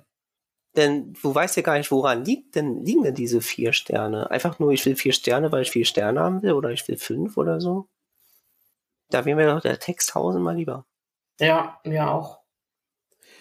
Wie tief sollte denn eine Rezension in ein Produkt eintauchen? Sprich, sollte man eher sozusagen das Allgemeingefühl des Gesamtwerkes besonders hervorheben oder sollte man sich eher auf einzelne Punkte fokussieren, irgendwelche Tücken, Merkwürdigkeiten, Eigenschaften, irgendein besonderes Ereignis, was prägend ist? Am, am liebsten würde ich fragen, darf ich anfangen? Jo. Bitte. Also ich habe einen ganz, ganz krassen, ähm, wie nennt einen Anspruch? Genau, ich, ich stelle den, den Leuten, die das schreiben, die Rezensionen, einen ganz hohen Anspruch habe ich, und zwar, die sollen den Text lesen, bevor sie die Rezension schreiben. Also ich habe schon erlebt, dass Rezenten oder Rezentinnen, dass sie den Klappentext nur wiedergeben und das dann auch noch fehlerhaft. Das wäre ja noch nicht mal dann eine gute Rezension, wenn sie das Buch gelesen hätten, weil das hat ja gar keinen Mehrwert. Richtig, und dann kriegst du trotzdem nur drei Sterne. Wo ich dann so sage, Alter, lest doch wesen das Buch. Und dann gib nicht äh, drei Sterne auf Klappentext. Also ich habe früher bis, keine Ahnung, Herbst ungefähr 2021 alles rezensiert, was ich gelesen habe. Dann hat mir aber jemand gesagt, du, ähm, ich glaube, es läuft nicht. Die Qualität der Rezension leidet, wenn du so viel machst. Und jetzt rezensiere ich nur so zwei bis acht Mal im, im Monat, dafür aber richtig, richtig gründlich. Und alles andere, was ich lese, kommt einfach in den Lesemonat und da stehen dann nur höchstens zehn Zeilen. Das heißt also, entweder ich rezensiere richtig gründlich, meine Exodus-Rezension hat zwölf Seiten, oder ich lasse es einfach bleiben, beziehungsweise erwähne nur, dass ich es gelesen habe. Ich finde so Kurzrezensionen total interessant. Ja, ich kann die aber nicht so gut, ich kann besser lang. Ah, okay. Ach, das kenne ich auch. Da habe ich doch die passende Nachfrage. Gerade wenn du so lange Rezensionen schreibst, zwölf Seiten beispielsweise, da schreibst du ja vermutlich sehr viele Sachen rein. Aber gibt es denn Themen, die deiner oder in dem Falle eurer Meinung nach nicht in eine Rezension hineingehören? Und ich gebe ein ganz blödes Beispiel, wo ich aber finde, es gehört unbedingt nicht hinein, was man bei Amazon öfters mal liest. Das Buch ist schnell angekommen. Hm. Das gehört nicht in eine Rezension rein. ja, oder Buch war kaputt. Ein Stern. Ja, das, da stimme ich dir zu. Ja. Ansonsten, ich habe in Rezensionen schon sehr weit ausgeholt und auch geschrieben, warum mich das jetzt besonders begeistert hat und dann Schwank aus meinem Leben erzählt. Ganz früher habe ich das mal gemacht, so vor zwei Jahren. Das mochten die Leute aber nicht. Dann habe ich es wieder gelassen. Echt nicht? Das ist doch cool. Ja, ich fand, ich fand das auch cool. Ich habe was über ein Cthulhu-Rollenspiel geschrieben, als ich einen Artikel zu Cthulhu rezensiert habe, aber irgendwie fanden die Leute, dann wurde das alles zu lang. Ich denke mir so, naja, wenn es dir zu lang ist, dann überspring doch den Absatz. Ja, genau. Naja, egal, die mochten es nicht, ich hab's dann wieder gelassen. Hm. Meistens jedenfalls. Und sollten äußere Faktoren wie zum Beispiel ein Buchcover, ein Filmplakat oder generell die Werbekampagne einen Einfluss auf die Rezension haben? Das ist eine schwere Frage. Das ist sogar eine komplexe Antwort, die da ähm, kommen muss. Das Ding ist, dass sehr, sehr viele Menschen das unbewusst tun sie sehen ein schönes Cover und, und finden das Buch ganz toll. Oder auch die sehen den Namen eines Autoren, den sie schon kennen, den sie gut finden. Und das ist deshalb automatisch ein gutes Buch. Ich selbst würde mir wünschen, der Text würde blanko gelesen und bewertet werden. Das heißt, dass man nicht weiß, wer hat es geschrieben, wie sieht das Buch von außen aus. Das wäre so mein Traum. Ist natürlich total unmöglich, das weiß ich. Und ja, diese, das Cover und auch die Auf, der Auftritt des Autors sind extrem entscheidend, wie ein Buch am Ende ankommt. Beim Leser und auch beim Blogger. Es gibt aber auch den umgekehrten Fall, Galax. Wenn ich zum Beispiel einen Autor oder eine Autorin schon kenne, habe ich auch eine gewisse Erwartungshaltung und erhoffe mir vielleicht mehr von der Geschichte oder von dem neuen Roman und das wird dann nicht erfüllt. Das kann auch passieren. Stimmt, das gibt auch, ja. Aber das ist relativ, ja, kommt, kommt drauf an. Ne? Ich glaube, ähm, wenn man jetzt ein sehr, sehr positives Verhältnis zu den Büchern hat und dann ein etwas ein schlechteren, schlechteres Werk liest, dann ist man einfach nur enttäuscht. Man ist vielleicht sogar enttäuschter, als man tatsächlich ist. Und dann gibt man diese Enttäuschung in der Rezension äh, vielleicht sogar ein bisschen herber wieder, als sie tatsächlich sein bräuchte. Andersrum, wenn man halt jetzt äh, einen Autor hat, wo man sagt, hm, kenne ich nicht und ihr habt jetzt drei Sachen von ihm gelesen, die waren jetzt nicht so prall. Und dann hat er plötzlich mal so einen guten Text geschrieben und dann klingt äh, so eine Rezension plötzlich wie ein blindes Huhn findet auch mal ein Korn. Kann auch vorkommen. Diese subjektive Wahrnehmung, diese subjektive Wiedergeben. Ich finde tatsächlich, Produkte müssen sich sogar unbedingt an ihren Werbeversprechen messen lassen. Ähm, es gibt zum Beispiel so Comicreihen oder generell Buchreihen und so, die sagen, das ist wie ein anderes bekanntes Franchise. Es gibt zum Beispiel eine Comicreihe vom Tüller Verlag, wo ich jetzt den Namen aus dem Kopf nicht weiß, dummerweise. Das sagt charakterstarke Science Fiction im Stil von The Expanse. Und ich meine, das ist ja schon mal ein richtiges Fund, wenn du mit The Expanse kommst und dann gibt's da alles, aber keine Charakterstärke, dann muss man das auch unbedingt schreiben, um die LeserInnen der Rezension oder die HörerInnen von einem Podcast vor der Enttäuschung zu bewahren. Ja. Oh, The Expanse, ja, unbedingt. Ich liebe The Expanse. Du musst diesen Comic kaufen für sehr viel Geld.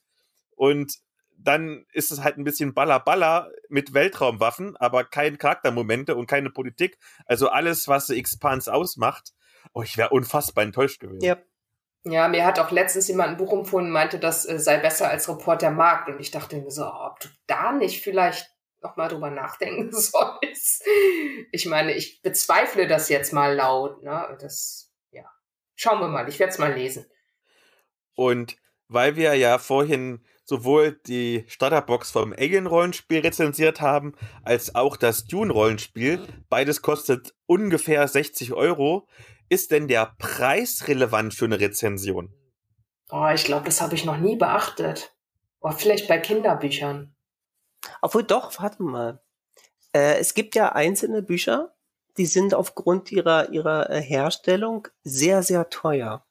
Ich sag mal hier, ähm, am Anfang war das Bild. Das ist eine Anthologie, die richtig, ich glaube, 24 Euro kostet die. Oder? Oder 29? Ich glaube sogar 28, ja. Oder, ja. Die, die, ist so, so super teuer. Das ist wirklich nur was für Liebhaber. Das ist doch nicht mal was, das kannst du dir nicht einfach mal nebenbei kaufen, weil du es lesen möchtest. Da äh, würde ich schon, äh, wenn du da eine Rezension schreibst, würde ich das mit erwähnen. Ja, eigentlich sollte man das machen, das stimmt. Ich glaube, ich habe es nicht gemacht. Ja. Manchmal ist eben auch das E-Book ziemlich teuer und ich glaube hier auch. Ne? Die Hirnkost-E-Books sind auch ziemlich teuer. Und wenn ein E-Book mehr als 10 Euro kostet, dann denk sogar ich ein bisschen nach, ob ich es kaufe. Meistens mhm. tue ich es trotzdem, aber. Ja. Also meine E-Bücher kosten grundsätzlich 2,99, es sei denn, sind unter 400 Seiten. Ich glaube, das Stichwort ist da Preis-Leistungs-Verhältnis was durchaus relevant ist für eine Rezension. Ich erinnere mich, es gibt zu Star Wars, äh, das ist ja auch eine sehr bekannte Science-Fiction-Marke, da gab's äh, Rollenspiel-Starter-Sets, die nahezu identisch waren vom Aufbau, vom Inhalt her, aber das zweite hat ja ungefähr, sagen wir mal, zwei bis drei Stunden Spielspaß geboten für die, ich glaube, 25 Euro. Und das erste hat dir, sagen wir mal, sechs oder sieben Stunden geboten, auch für 25 Euro. Ich glaube, dann kann man das schon erwähnen, dass du da quasi weniger Spielzeit für dein Geld bekommst. Genau bei Videospielen so oder bei Filmen oder so. Ja. Dass wenn du, wie kostet die Kinokarte zurzeit? Äh, ich glaube bei uns hier in der, in der Kleinstadt 11 Euro oder so. Ähm, ist ein Unterschied, ob du 11 Euro bezahlst für, weiß nicht, 70 Minuten Film oder äh, drei Stunden Batman. 20 Euro hat die Kinokarte gekostet. Boah, Großstadtpreise. Hm. Ist mir egal, die Babysitterin ist eh teurer. Wenn ich ins Kino will, dann muss ich 100 Euro ausgeben. Das geht einfach nicht anders. Und wenn das Produkt wirklich, wirklich schlecht ist, verreißen oder vergessen? Und das ist immer eine Frage, die sehr persönlich ist. Weil ähm, Podcast-HörerInnen, die schon viele Folgen gehört haben, wissen es schon. Ich hatte ja mal eine Freundin, die auch geblockt hat und man muss zugeben, sie hat sehr viel besser als ich geblockt. Aber sie hatte das Credo, wenn Bücher schlecht sind, dann rezensiert sie sie nicht, weil die armen AutorInnen, die könnten ja traurig sein. Wie ist es bei euch? Verreist ihr's? Auch wenn die AutorInnen traurig sind oder sagt ihr, nee, die, ich, ich stimme meiner Ex-Freundin zu? Ja, das ist der springende Punkt, ne? Ich habe meine Meinung mehrmals geändert und ich kündige an, dass ich sie möglicherweise nochmal ändere. Ich habe ja den Blog einfach, weil ich das mag. Ich habe auch ein bisschen eine Mission. Ich möchte zur Qualität der deutschsprachigen Science Fiction beitragen, auch durch Rezensionen. Und wenn ich diese Mission sehe, dann kann ich nicht immer schweigen, wenn ich was Schlechtes lese. Das geht nicht immer. Aber wenn ich etwas Schlechtes lese, dann muss ich auch wirklich mir Mühe geben, manchmal auch viel mehr Mühe, als wenn ich einfach nur etwas lobe und genau begründen, warum ich das jetzt nicht mochte.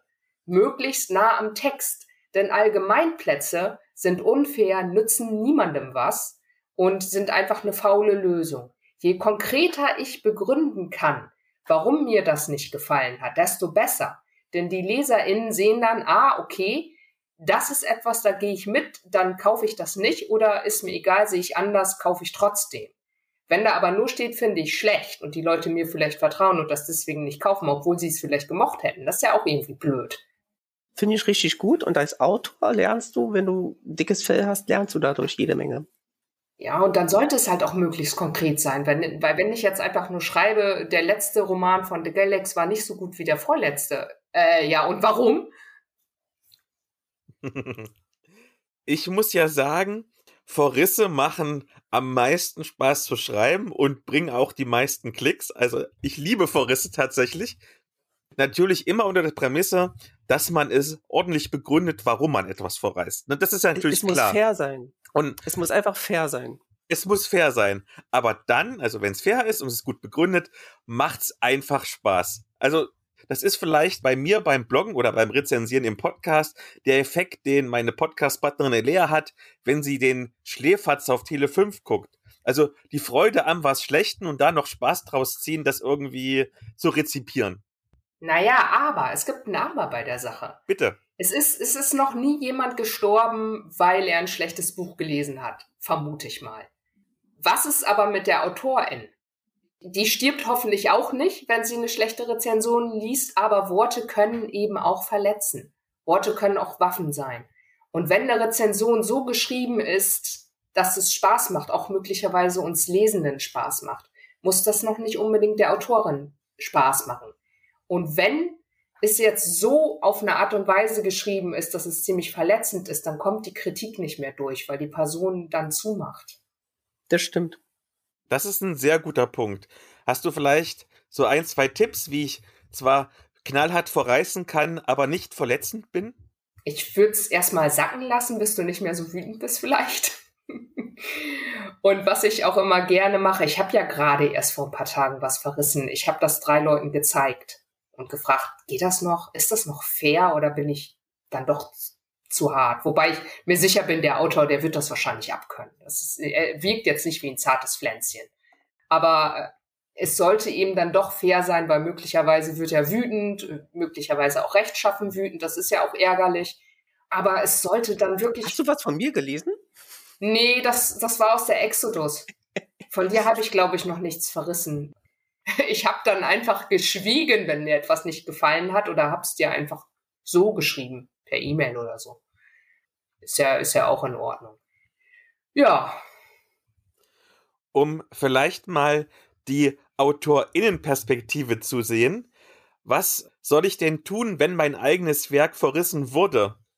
Ich lese das manchmal auf Twitter, persönlich habe ich es noch nicht erlebt. Sollte man, was manche AutorInnen denn machen, seine Fans losschicken, damit die einen Shitstorm lostreten? So wie du das formulierst, kann man ja die Frage nicht bejahen.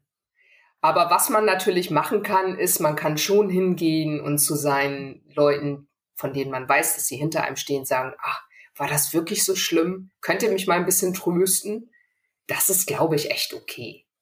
Aber ein Shitstorm äh, muss ja einen Grund haben, einen vernünftigen Grund. Ja, ich bin ja als Betroffener, also ich habe selber noch keinen echten Verriss gehabt, was nicht heißt, dass ich schon nicht schon negativ bewertet worden bin. Äh, aber diese negativen Bewertung, äh, dreimal übrigens, ohne Ausnahme von jeweils von, die haben es nicht gelesen. Es gab einmal einen Fall, wo ich mich tatsächlich wirklich ernsthaft geärgert habe, und zwar war der in Rezensionen Text sagte, tolle Stories, geile äh, Geschichten, machen richtig viel Spaß, aber das Buch sieht so scheiße aus, ein Stern. Aber Galax, das ist doch nicht richtig. Du hast doch schon echt auf den Deckel gekriegt, auch zum Beispiel damals mit dieser Anthologie mit Sven Klöpping. Ach so. Mit der Punk, äh, Xenopunk-Geschichte. Ja. Das war ein relativ kleiner Kreis im Science-Fiction-Fandom, aber da habt ihr so dermaßen auf die Klappe gekriegt. Nee, also ich würde sagen, also ich würde Leserreaktionen im Forum und Rezensionen jetzt so seitens Blogger oder wirklich Leute wie du, die Rezenten sind und das machen, da würde ich schon ganz krass unterscheiden, weil viele Leser, die ähm, als Beispiel, ich habe auch schon eine Leserin gesehen, die hat gesagt, den Autor, den lese ich aus Prinzip nicht, egal was der schreibt, und den Autor, selbst seine blöden Geschichten lese ich mit Begeisterung. Weil äh, das sind Lesermeinungen und die haben, sind, haben für mich keinen Rezentenwert. Ich bin da relativ nah bei beiden von euch. Immer ein bisschen irgendwie. Es kommt immer, glaube ich, drauf an, aus welchem Kontext heraus die Person, die Rezension schreibt. Ja. Ähm, ich lese es zum Beispiel ganz oft bei ähm, den Vögten, also Judith und Christian Vogt, damit ich ihre Namen quotenmäßig mal wieder ernannt äh, genannt habe, wo dann aus bestimmten Ecken schon mal prinzipiell eine Ein-Sterne-Rezension kommt, einfach nur, weil sie vielleicht gendern oder so. Ganz genau sowas da musst du dir im Prinzip als Autorin keinen Kopf machen, einfach weil du weißt, du kannst diese Leute eh nicht begeistern, egal wie toll deine Geschichte ist, nur weil du so ein blödes Sternchen oder so einen blöden Doppelpunkt irgendwo hm, hingesetzt hast. Genau. Ähm, Wobei das auch unfair ist, das machen die quasi nie. Also Wasteland, da habe ich gar nicht gemerkt, dass es genderneutral äh, formuliert war. Oder beispielsweise jetzt hier im Podcast ich habe immer die Struktur, wie wir sie gerade erlebt haben. Also erst kommt, kommt Begrüßung, Medienschau, dann kommt's Hauptthema. Und wenn dann Leute eine schlechte Rezension da lassen, weil halt die Reihenfolge so ist und nicht meinetwegen erstes Hauptthema kommt und am Ende vielleicht eine Medienschau, wie das bei anderen Podcasts ist, ja, sorry, tut mir halt leid für euch, aber ich ändere es trotzdem nicht. Nö, ist halt dein Konzept, ne? Genau, wenn halt inhaltliche Sachen sind, wo es heißt, da hast du Quatsch erzählt, der Autor heißt nämlich meinetwegen Tom und nicht Theresa, das ist eine berechtigte Kritik oder du hast es falsch bewertet, weil du hast den Aspekt nicht berücksichtigt. Das sind alles Sachen, die vollkommen in Ordnung sind. Das nehme ich sehr, sehr gerne an für mich, um besser zu werden. Ganz genau. Aber halt Sachen, die ich an meinem Konzept nicht ändern möchte und die Leute aus Prinzip das nicht wollen, ganz konkret gendern. Ich gendere ja auch und sage immer Autorin und nicht nur Autor. Tut mir leid. Ich kann euch nicht glücklicher machen. Tut mir leid ich muss mir das auch noch angewöhnen, weil ich würde es auch gerne machen. Ja, das ist mündlich viel schwieriger als schriftlich. Ja, ja. Aber allmählich, allmählich flutscht es meistens.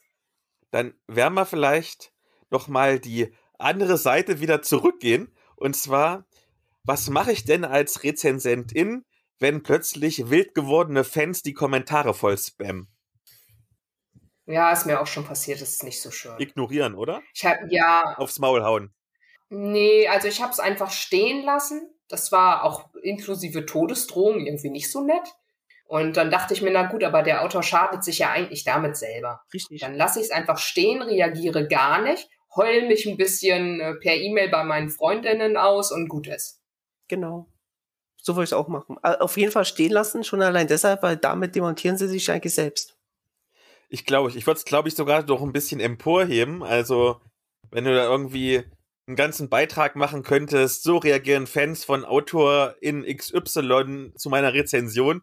Da kannst du wunderbar einen Beitrag zu machen, der nochmal ganz viele Klicks bringt und ärgerst die damit im Prinzip, weil du quasi mit ihren Anti-Sachen nochmal für dich guten Content produzieren kannst. Weil du es mit Todesdrohung hattest, Yvonne, ich hatte mal einen Blogger-Kollegen, von dem ich weiß, der hat DSA und DSA ist ja, also das schwarze Auge ist ja eine doch manchmal ziemlich harte Fanszene.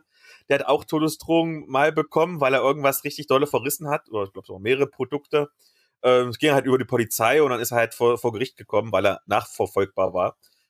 Aber ich meine, wo ich mir denke, Jungs und Mädels und andere, es ist halt ein Buch oder eine Rezension zu einem Film. Da muss man doch jetzt nicht unbedingt so eskalieren. Ich glaube, ich würde das ruhen lassen. Ich mag Streit eigentlich gar nicht so gerne. Dito. Ich bin so gerne bei den sozialen Medien, die meiste Zeit jedenfalls, und im Forum unterwegs, weil ich mich einfach unglaublich gerne über Literatur unterhalte. Mhm. Aber ich will mich nicht ständig rumstreiten. Alleine schon der Streit mit dem Gendern, der geht mir so auf die Nerven. Und dann muss man sich streiten wegen Feminismus. Und dann sind die Leute schon auf der gleichen Seite, weil sie alle progressiv sind, unterscheiden sich aber in einem kleinen Detail und müssen sich deswegen fetzen. Äh, nee, ich habe keine Lust dazu. Ja. Da schweifen wir ein bisschen ab, aber tatsächlich, das ist auch eine Sache, die mir so auffällt. Ich frage mich manchmal, ob in, in, sagen wir mal, konservativen oder rechten Kreisen das genauso ist wie in progressiven und linken Kreisen. Dass nur weil man halt, weiß nicht, der eine mag lieber das, das Gendern mit einem Sternchen, der andere mag das Gendern mit einem Doppelpunkt. Da streiten sie sich in, in progressiven Kreisen zu Tode. Wahrscheinlich die Rechten ist egal irgendwie. Hauptsache, wir hassen alle gemeinsam Ausländer ich frage mich echt, ob die auch solche Probleme haben ja, oder haben ob die Linken sich einfach nur mit sich selber beschäftigen und den wahren Feind verkennen. Sowohl als auch. Also ich glaube auf beiden Seiten, also gerade also gut bei den Linken ist das Problem, dass die miteinander so sehr beschäftigt sind, einander ähm, Rassismus und und Sexismus zu unterstellen, dass sie den wahren Feind gar nicht sehen, gar keine Zeit haben, da hinzugucken. Und bei den Rechten, ja, mein Gott, die schlagen sie sowieso ständig gegenseitig die Köpfe ein. Mein Gott. Ich glaube, man hat die nicht in der Blase ne, und sieht die deswegen nicht. Ansonsten ja. würde man die wahrscheinlich schon, äh, ja. schon wahrnehmen. Also ich, ich habe das so ein bisschen über die Querdenker mitbekommen, äh, weil ähm, ich das mehr oder weniger verfolgt habe. Die fetzt sich aber auch ohne Ende, ne?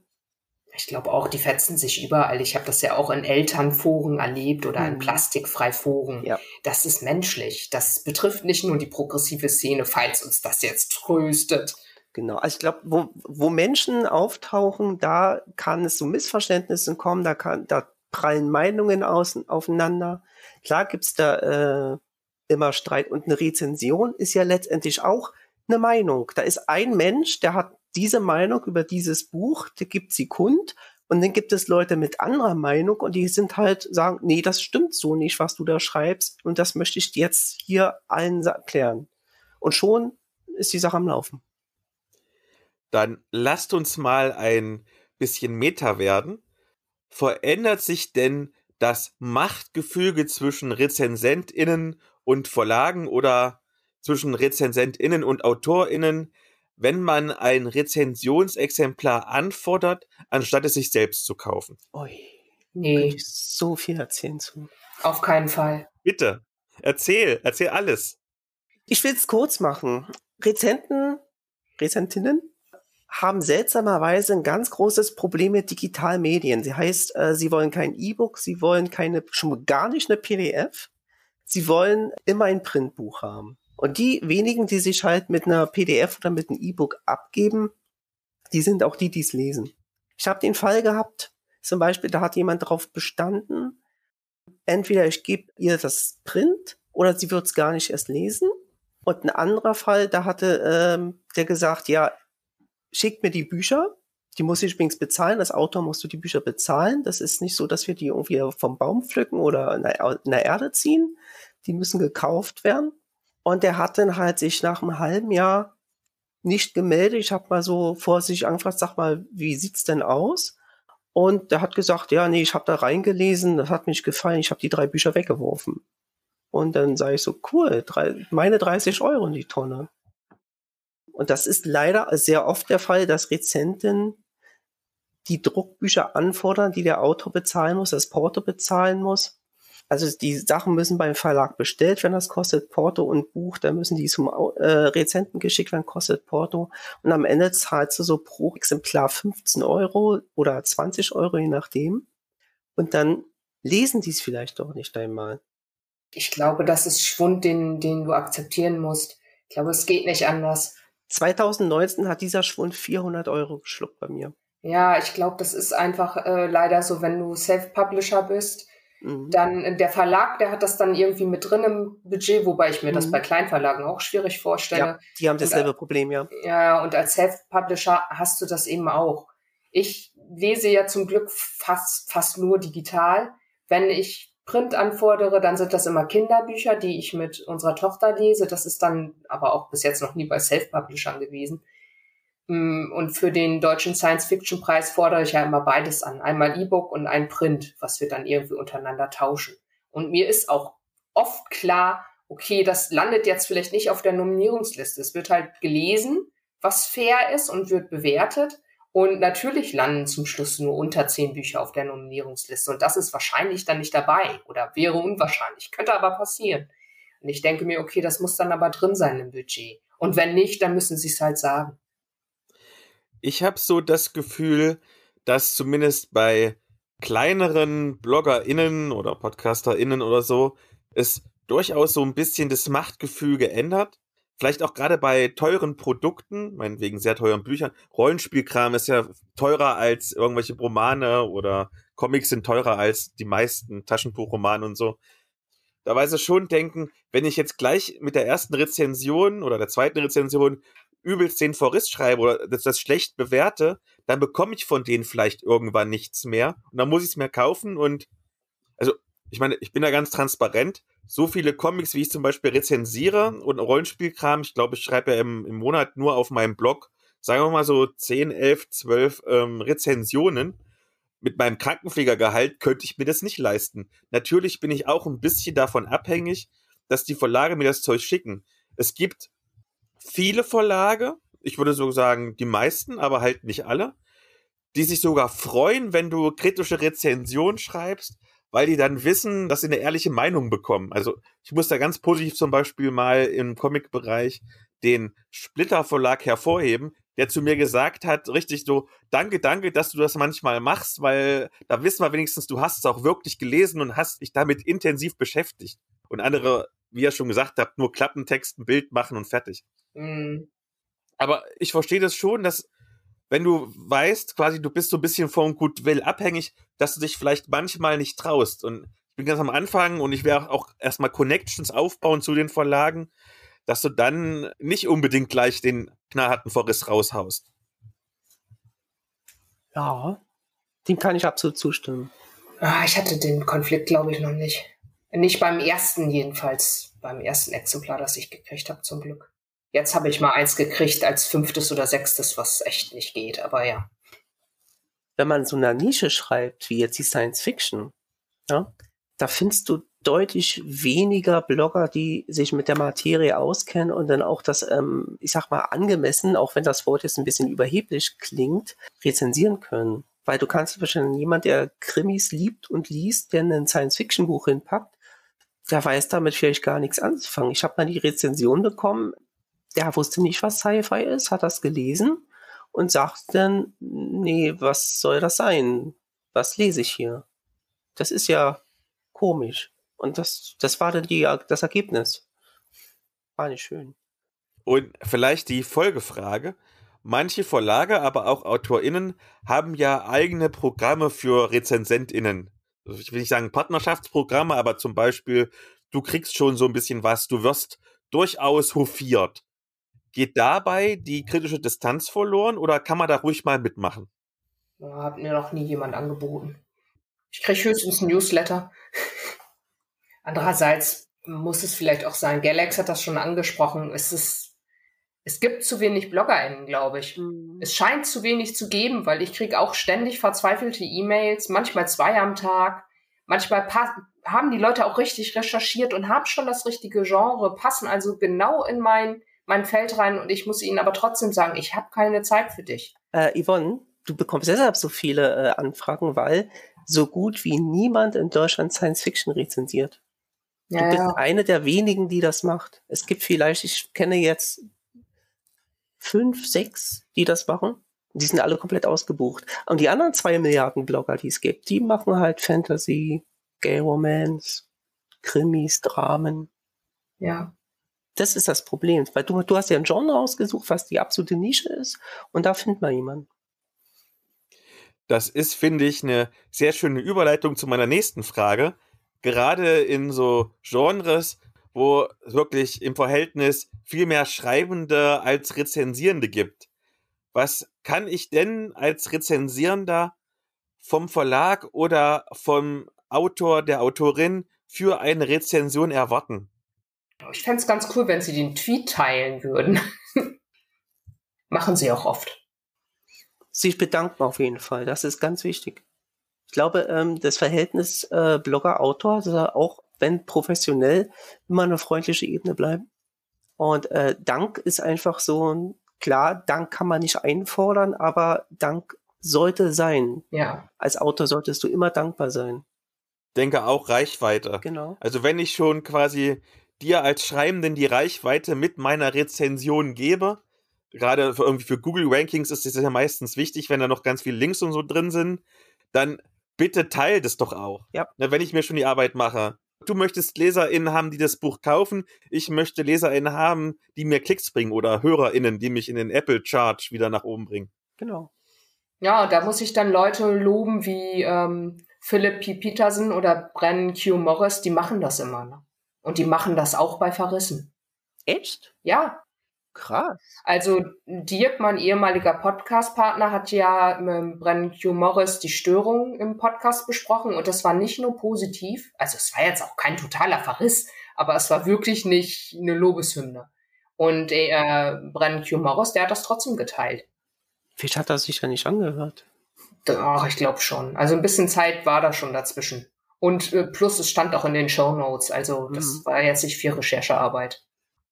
Als ich damals diese ähm, Rezension, die auf den Klappentext gemacht worden ist, bekommen hatte, hatte ich überlegt, ob ich die Bloggerin bloßstelle, weil ich habe mich ähm, mal ein bisschen schlau gemacht. Diese Dame hat nämlich tatsächlich grundsätzlich bei allen Büchern immer nur den Klappentext rezensiert. Ich habe es sein gelassen, ich habe es gar nicht erst gemacht. Aber äh, ich hatte so ein inneres Bedürfnis danach, ne? Weil äh, das war auch eine, die sagte, ich will das Print und dann aber nur Klappentext rezensieren. Wo ich sage, WTF, Glaubst du denn, dass sie losgeht und danach das Buch verkauft? ja, Ja, also das haben auch schon viele berichtet. Ne? Das ist natürlich echt ärgerlich. Ich frage mich dann aber auch immer, wo soll ich denn mit den Rezensionsexemplaren Print danach eigentlich hin? ja genau. Verschenken am besten. Ne? Ja. Es gibt ja diese Telefonzellen, weißt du, was ich meine? Ja, ich weiß. Ich weiß nur gerade nicht, wo ein Kiel eine ist. Meine Tochter will sowieso die Dinger behalten und ich selber habe ja nur ein oder zwei Comics und sonst ist ja alles digital. Vielleicht noch mal so als letzte Fragen. Einmal Galax, dich habe ich ja primär für die Autorenperspektive eingeladen und dann umgekehrt äh, an Yvonne, dich habe ich ja vor allem für die Rezensentinnenperspektive eingeladen. Erstmal Galax, was wünschst du dir als Autor denn generell von RezensentInnen? Dass sie den Text lesen. Und was wünscht sich denn die Yvonne als Rezensentin von AutorInnen? Es wäre schön, wenn, wenn die AutorInnen auch Verständnis haben, wenn ich absagen muss. Ich mache das immer echt so nett ich kann und so transparent ich kann. Ich bin schon versucht, mir Templates zu machen, aber ich habe mir noch keine gemacht. Weil ich kann einfach nicht alles lesen. Es geht nicht. Ich lese so viel ich kann, aber es geht einfach nicht. Und manchmal lese ich dann auch ein Buch an und ich merke schon, ich kann das entweder nicht zu Ende lesen oder ich kann es zwar lesen, und für mich selbst bewerten, aber ich kann, krieg keine Rezension hin, die meinen Ansprüchen genügt. Das tut mir dann echt leid, aber ich weiß, sie sind dann enttäuscht, Hm. aber es, ich muss halt auch meinen anderen, eigenen Ansprüchen genügen. Diese Enttäuschung, die ist aber auch kurzweilig. Weil ähm, jeder Autor, der das länger mitmacht, hat diese Art der Enttäuschung immer wieder mal. Dass man äh, ein Buch irgendwo hinschickt oder mit einem Blogger kurzfristig zusammen oder auch längerfristig zusammenarbeitet und irgendwann kommt dann so der Punkt, dass dann sagt du, sorry, ist nicht. Und ähm, das kann man irgendwann kann man das ab. Also man ist ja nicht so, dass der äh, der Blogger oder der Rezentin dann denkt, oh Gott, ich tue dem jetzt was Schlimmes an. Nee, das ist gar nicht so schlimm. Das ist so einfach, das gehört dazu. Das äh, Autoren sprechen ja mit unglaublich vielen Bloggern und die bekommen mehr Absagen als Zusagen. Also das ist so, ähm, es ist schwieriger übrigens, einen Blogger zu finden als einen Verlag. Und von daher braucht man sich gar nicht so einen Kopf machen. Wenn man da mal eine Absage verteilt. Ja, wahrscheinlich bin ich sympathisch. Ja, bist du tatsächlich. Aber es ist was Schönes. Als letztes, was ich mir aus der Rezensentenperspektive von den LeserInnen oder den HörerInnen wünsche, ist Feedback. Ähm, das kann sein, dass mal jemand schreibt irgendwie, die Folge vom Podcast war toll oder schreibt unter die Rezension einen Kommentar, ja, dank dir habe ich das verstanden oder dank dir habe ich es gekauft oder dank dir lasse ich die Finger davon. Feedback ist, glaube ich, immer schön. Klicks sind natürlich schön, sind wir alle ehrlich. Weil es gerade jetzt so schön passt, sonst kommt es immer am Ende. Apropos Feedback, ihr könnt gerne mal bitte fünf Sterne und einen Kommentar bei iTunes hinterlassen und fünf Sterne bei Spotify. Aber eine letzte Frage nochmal. Der Galax hat es ja gerade schon gesagt, es gibt viel zu wenig RezensentInnen. Vielleicht mögt ihr nochmal als letztes ein flammendes Appell abgeben an alle HörerInnen, dass sie jetzt auch anfangen sollen zu rezensieren. Es macht Spaß. Man erinnert sich dann auch Jahre später noch, wie man das Buch fand. Das hilft manchmal, wenn man sich wieder unterhalten will oder nochmal über einen Namen stolpert auch wenn man Kurzgeschichten rezensiert hat, an die kann man sich ja vielleicht weniger gut erinnern. Also ich finde, das macht Spaß und ich lese manchmal ganz gerne mal eine alten Rezension und schwelge dann in Nostalgie über die Bücher. Das stimmt. Ich erinnere mich an ein Buch, das ich verrissen habe vor zehn Jahren. Ich weiß heute noch, wie scheiße das Buch ist. Vielleicht um noch ein. Ich wollte auch noch einen Appell machen, Mensch. Ja, bitte, appelliere. Bitte, bitte, liebe Leute, versucht auch mal meine Bücher, auch wenn mich keine Sau kennt, die sind nicht schlecht. Yvonne, sag das mal. Also ich habe keine Romane von dir gelesen bis jetzt. So. Ich kenne ich kenn ja die äh, paar Kurzgeschichten und Novellen. Mein jetzt ganz frisch Favorit wäre deine Erstkontakt-Story. Das war eine ziemlich schöne Pointe, die du im Iridanus Verlag hattest beim ah, Alien Contagium. Ja. Eridanus Verlag, Alien Contagium, ja. Galax ist drin. Ziemlich coole Kurzgeschichten. Ich habe sie sogar rezensiert, können wir auch in die Shownotes packen das fand ich ganz witzig. Äh, da kann ich ja mal einen Schmankerl aus der, aus der Vergangenheit erzählen. Ich habe mit dem Christoph danach drüber gesprochen und habe gesagt, das war aber schon ganz schön unfair von mir, dass ich mit Absicht eine gute Geschichte geschrieben habe. Ich wollte ja unbedingt dabei sein. Das verstehe ich jetzt nicht. Das war natürlich ein Scherz, das war nicht ernst gemeint. Also ich habe so, okay. ich habe tatsächlich über die Geschichte wirklich sehr, sehr, sehr lange gebrütet und sehr, sehr, sehr äh, lange, was könnte man schreiben, was schreiben die anderen, was würden die anderen schreiben? Da habe ich genau das Gegenteil von dem geschrieben, was ich normalerweise vermutlich oder was alle anderen äh, schreiben würden. Ich habe mich damit unglaublich auseinandergesetzt. Was werden die anderen schreiben? Habe genau das Gegenteil gemacht. Nur damit ich reinkomme. Das ist auch vernünftig, weil beim Thema Erstkontakt gibt es so ein paar naheliegende Ideen. Ja, genau. Ne, und dann kann man halt von den Ideen nur eine nehmen, auch wenn es 15 gute gab. Also ist das schon ganz gut, ein Alleinstellungsmerkmal zu haben.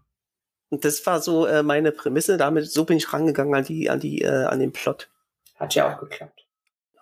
Also, liebe Leute, lest meine Storys. Sie sind wirklich nicht schlecht. Darf ich mal ganz arrogant sagen. Na klar. Jetzt hat Galax quasi mit seinem Schmankel mir noch mal Lust gemacht, am Ende so einen kleinen Rausschmeißer. Galax hat's ja schon gemacht. Yvonne, hast du vielleicht auch noch einen, vielleicht sogar amüsanten Rausschmeißer? Nachdenken kann man ja später rauswerfen. Soll ich so lange erzählen, bis du äh, nachgedacht hast? Ja, erzähl mal. Okay, ich habe tatsächlich eine von meinen Ex-Freundinnen kennengelernt, weil ich, es war auch eine Anthologie, ihre ähm, Geschichte verrissen habe und sie mich dann angesprochen hat auf einer Convention, hey, du bist doch der Typ, der meine Geschichte verrissen hat. Und dann sind wir ins Gespräch gekommen. Also es kann auch manchmal gut sein, was zu verreisen. Ah, die Geschichte kann ich nicht toppen. nee, es ist nur so, ich arbeite jetzt mit einer Person zusammen, Janika Rehak, und habe dann festgestellt, dass ich schon zwei ihrer Kurzgeschichten rezensiert habe. Und sie war ganz überrascht und wusste das noch gar nicht. Und ich konnte ihr das dann zeigen. Das ist schon Jahre her. Hui, das ist cool. Ja, und zum Glück habe ich sie nicht verrissen. ja, Nee, sie sind, sie sind beide sehr gut und sie sind halt auch beide positiv rezensiert. Sagen, ist sie nicht gerade nominiert für einen deutschen Science-Fiction-Preis? Ja, sie ist überall nominiert, beim KLP ah. und beim BSFP. Galax ja. ist übrigens beim KLP nominiert. Ja. Dann sag ich das mal, dann musst du das nicht wieder machen. Die, ich, ich sag das gar nicht mehr, wenn ich nominiert werde. Interessiert ja eh keinen. Ja, ohne Scheiß, ne? Ähm, das wirkt gar nichts. Oh, da, steigt das mal raus. Nee, ich wollte, äh, das ist, ist wirklich so, ähm, ähm, das gibt keinen Umsatzboost, gar nichts. Es gibt äh, diese ganzen Nominierungen. Ich habe bisher keinen einzigen positiven Effekt davon gesehen. Dann danke ich euch beiden ganz herzlich, dass ihr Zeit für mich hattet. Gerne. Und wünsche euch beiden noch sehr viel Erfolg und danke fürs Zuhören. Ciao. Tschüss.